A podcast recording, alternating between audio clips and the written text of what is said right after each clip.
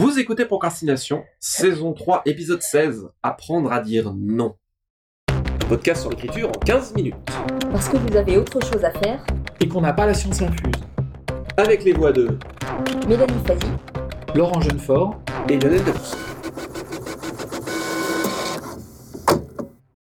Oh joie, super, j'ai des propositions qui arrivent dans tous les sens, des projets, et puis j'ai plein d'idées. Je vais pouvoir publier des trucs et euh, lancer un blog photo et de voyage. Et également, euh, j'ai plein de corrections euh, qui arrivent pour le manuscrit que je vais pouvoir publier. Est-ce que je peux faire un tri? À quoi je peux dire non et comment? Alors, on en parlait en off et Laurent, tu disais que refuser un projet et refuser une correction, c'est deux questions assez différentes. Je ne sais pas si on aura le temps de tout traiter, mais peut-être peut-on commencer par le fait de refuser euh, des corrections. Est-ce que ça Ah. se fait? Est-ce que ça se fait Alors, c'est difficile. Mais en préambule, je dirais d'abord que euh, les éditeurs ont appris à dire non, alors pourquoi pas nous? Révolution Disons que apprendre à dire non, alors il faudrait resituer le rapport de force, d'une certaine manière. C'est pour ça que c'était pas totalement une boutade, ma première phrase. Il faut se rappeler que le rapport de force entre un éditeur et un auteur est asymétrique. Même si on préfère penser en termes de partenariat, parce que c'est un partenariat, mais c'est un partenariat par rapport au, par rapport au texte. L'éditeur, il est euh, à la fois le juge du texte, il va juger le texte et il va le mettre sur le marché, c'est-à-dire qu'il va le faire exister. Ça le met en position de supériorité euh, assez euh, écrasante quand même. Nous, ce qu'on a, c'est le texte, c'est le texte lui-même. Et ce qui n'est pas rien non plus, puisque sans nous, ça n'existe pas. Entre les deux, il y a le droit concernant l'édition, c'est-à-dire le droit d'auteur, etc., la loi, et le contrat. Donc c'est ça, le rapport de force entre l'auteur et l'éditeur, il est là. Le background, une fois posé, euh, est-ce qu'on peut dire non? Oui, on peut toujours dire non euh, si on est incapable de produire le texte, par exemple.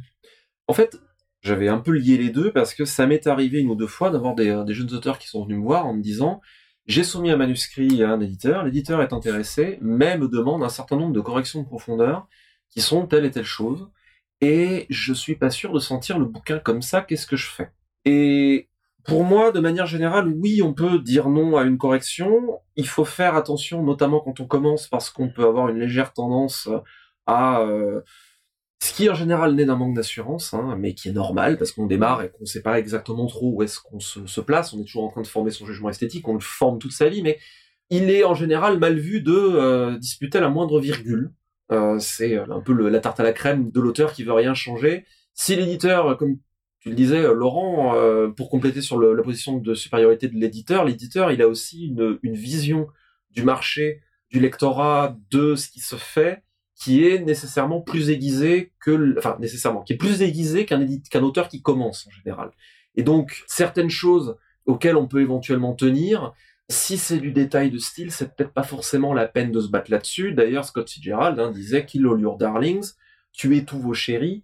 C'est pas forcément euh, idéal de euh, s'accrocher à la moindre chose parce que euh, on est dans l'art, oui, mais on est aussi avec un côté commercial et il faut savoir donc négocier et se Ouais, reconcentrer sur la correction. cas de figure. Bah, je- là, je saute. C'est un petit aparté qui est euh, peut-être limite hors sujet parce que j'ai eu un cas sur une traduction où j'ai refusé des corrections parce que je travaillais euh, en, en binôme avec un, un correcteur vraiment excellent sur, sur un auteur pour un éditeur. On, on avait vraiment une, une- une mécanique qui roulait bien. À un moment donné, sur un livre en particulier, on m'a changé. On, on me l'a pas dit, mais je l'ai senti tout de suite. La personne qui corrigeait n'était pas la même. Et euh, je me suis retrouvée avec des corrections qui... On a changé des mots qui, pour moi, je suis allée vérifier, n'étaient pas des erreurs. Je comprenais pas où était l'erreur mais on m'avait remplacé des mots assez ordinaires parce que le style s'y prêtait par des choses extrêmement recherchées, voire carrément pompeuses, qui n'étaient pas du tout dans le style. Donc on râle sur une, deux, trois corrections. Au bout de 20 ou 30, j'ai écrit au service correction en vraiment très poliment en disant je suis désolé, je fais pas ça d'habitude, mais on a un gros problème et je vais vous expliquer pourquoi. Mais j'ai fait ça une fois en, en 16 ans. De temps en temps, il y a, un moment où on se dit c'est mon nom qui est sur le livre. Là, je suis face à quelque chose, euh, limite tout le monde va se foutre de ma gueule en lisant le truc. Je peux pas moi, par rapport au respect que j'ai au texte là de traduction, mais même par rapport à, mon projet, si c'est un texte, mon texte à moi, le lecteur, il va quelque chose va coincer, il va pas se dire l'éditeur a pas fait son travail, il va pas se dire le correcteur a pas fait son travail. Est-ce que je suis totalement sûr d'assumer ce, ce, ce que je signe? Tout à fait. Du coup, c'est le côté pile de ce que je disais à l'instant. A contrario, effectivement, il faut savoir dire non. Et j'ai eu ce genre de situation aussi Mm. euh, que, que toi sur une trad jeunesse. Et j'en étais au point où, alors j'ai rattrapé les trucs euh, sur, sur les épreuves. En fait, il y avait plein de blagues dans le bouquin qui ont sauté. Je sais pas pourquoi, mais le service de correction n'en a pas voulu, alors que c'était un peu le sel du truc. j'avais dit à la directrice de collection que euh, si le bouquin apparaissait comme ça, je ne voulais pas que mon nom apparaisse. C'est une clause qui est possible. Hein. J'exerçais mon droit de retrait, je voulais pas que mon nom apparaisse, je voulais pas que mon nom soit sur cette trad. Je pense que pour moi, il y a une règle qui est assez simple en fait, euh, que je pique à Holly Lyle en l'occurrence, qui euh, elle, elle dit, il y a certaines corrections. Est-ce que c'est la colline sur laquelle vous êtes prêt à mourir? Ça veut dire, est-ce que si ça sort comme ça, tel quel, avec ces corrections, je ne reconnais plus le livre, ça n'est plus le mien, et je préférerais encore qu'il ne sorte pas, qu'il n'existe pas, être euh, déshonoré sur 15 générations, mhm. éventuellement euh, me faire une réputation de personne difficile. Mais tant pis, parce que si ça sort comme ça, ça n'est plus moi, ça n'est plus mon truc.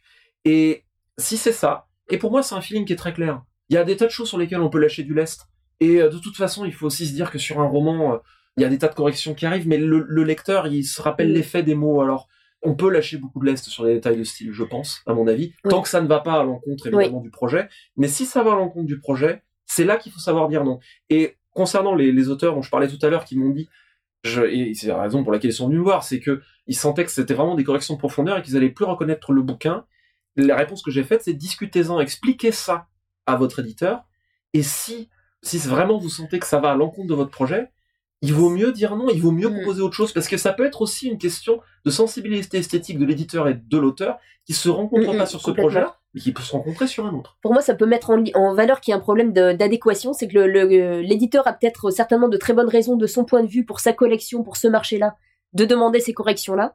Et peut-être que justement parce que lui est dans cette ligne et que nous on, est sur autre chose, on n'est peut-être pas, c'était peut-être pas une si bonne idée de travailler ensemble et on s'en rend compte à ce moment-là aussi. D'ailleurs, ça peut être vu comme une barre de professionnalisme. J'ai déjà cité ça, mais euh, quand euh, j'ai euh, j'ai commencé à travailler avec Don Quichotte pour la série Léviathan, à la base, je leur avais proposé d'autres d'autres bouquins plus de fantasy et on s'est rendu compte assez vite que c'était pas le bon match. Et je voilà, on a parlé, je leur ai dit et l'éditrice m'a dit ce qui restera avec moi forever m'a dit que elle avait été agréablement surprise par, euh, ouais, j'étais jeune, j'avais des cheveux, par la maturité euh, que je lui ai montrée, en lui disant, je préfère pas qu'on bosse ensemble sur le truc, sachant que j'étais, euh, voilà, j'avais publié un bouquin et que c'était quand même un, joli placement.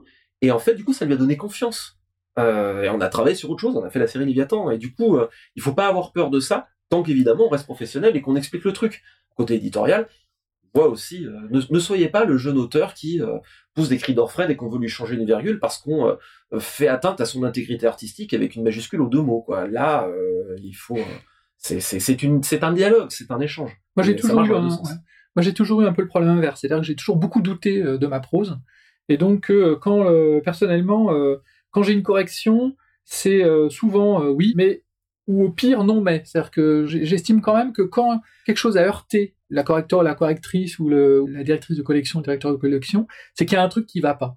Donc soit j'ai manqué d'explications avant, euh, soit voilà. Donc moi je change quand même quasiment toujours quand on me fait un truc. Maintenant, tout dépend de la précision de la correction et jusqu'à si c'est une correction qui va jusqu'aux racines, là il y a problème. La dernière fois que ça s'est passé, on ne savait pas euh, justement euh, ce qui allait pas en fait, mais ça allait pas. C'était pour l'espace entre les guerres, une novella que j'ai passé à, mon éditeur. Et il y a eu comme ça des couches de correction, mais qui n'étaient pas satisfaisantes pour aucune des parties où je faisais autant, alors je disais beaucoup non, je changeais certains trucs, mais pas d'autres qui me paraissaient essentiels, mais du coup ça, ça rendait la chose boiteuse. Donc en fait voilà, ça dépend, euh, c'est un, un équilibre difficile aussi. Il y a une chose aussi, c'est que dans, dans certains cas de figure, on peut voir une correction et, accrocher parce qu'on se dit, bah, par exemple, ça c'est un mot que moi je n'utiliserai pas, je le vois pas avec mon style, ce mot en particulier, mais on peut se repencher sur la phrase de départ, voir pourquoi elle posait problème et suggérer autre chose. Le truc, c'est qu'on mm. a tous en fait des, des, manies d'éthique et des, habitudes d'écriture. Moi, j'ai plus ça en, traduction qu'en écriture, mais par exemple, si on me rajoute un imparfait du subjonctif, qui est un truc que je ne mets jamais, je vais, euh, je vais rayer énergiquement mais gentiment en, reformulant, quitte à rechanger la phrase pour éliminer ce qui posait problème, parce que si quelqu'un s'est arrêté, c'est qu'il y avait un problème. Mais il y a aussi des choses qu'on ne va pas accepter parce que soi-même, on ne le, c'est pas à nous. Euh, des fois, c'est ça. Ce mot-là, c'est pas à moi. Jamais je l'utilise, donc, encore une fois, c'est mon nom sur la couverture je vais vous proposer autre chose, mais euh, ça, je préfère pas. Tout à fait d'accord avec vous. C'est pour ça que pour moi, cet échange et ce débat commence par non pas euh, non, je ne veux pas ce truc-là, c'est sauf dans le cas de choses de style ponctuel et très précises comme tu viens de le dire, mais de façon générale, notamment si c'est des questions narratives. Pour moi, la, première action, c'est ok, t'as corrigé ça, mais qu'est-ce que ça veut dire derrière? Qu'est-ce qui ne va pas? Qu'est-ce qui t'a accroché?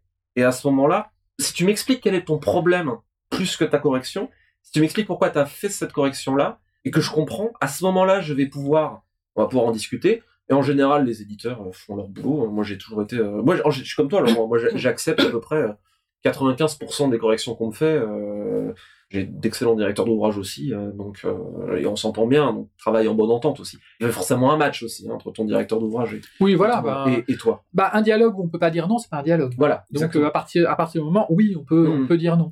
vaut mieux argumenter parce que s'il y a eu un si ça a été soulevé, c'est qu'il y a peut-être quand même un problème. Mais c'est plus intéressant de savoir pourquoi, parce que du coup, ça veut dire si je comprends quel est ton problème et que du coup je, je le saisis, je vais pouvoir corriger avec mes mots à moi.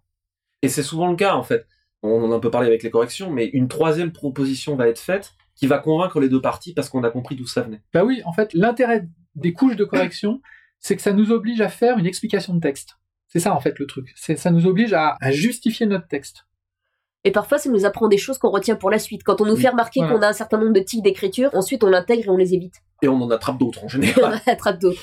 Euh, de toute façon, en tout cas, je pense que c'est une discussion évidemment qui est puissamment épineuse parce que les sensibilités euh, peuvent être fortes des deux côtés l'éditeur euh, peut avoir une vision euh, esthétique très forte et puis on touche sur son travail. Oui, euh, est-ce que on, est-ce que être honnête avec soi-même est possible? Ça touche à ça aussi. Oui. En fait. Oh oui. moi, je pense que oui. Je pense que on peut arriver à voir son texte avec les yeux d'autrui. On devient son propre lecteur, son premier lecteur une fois qu'on a terminé le texte et, qu'on se relit. En tout cas, il faut avoir l'ambition de ça.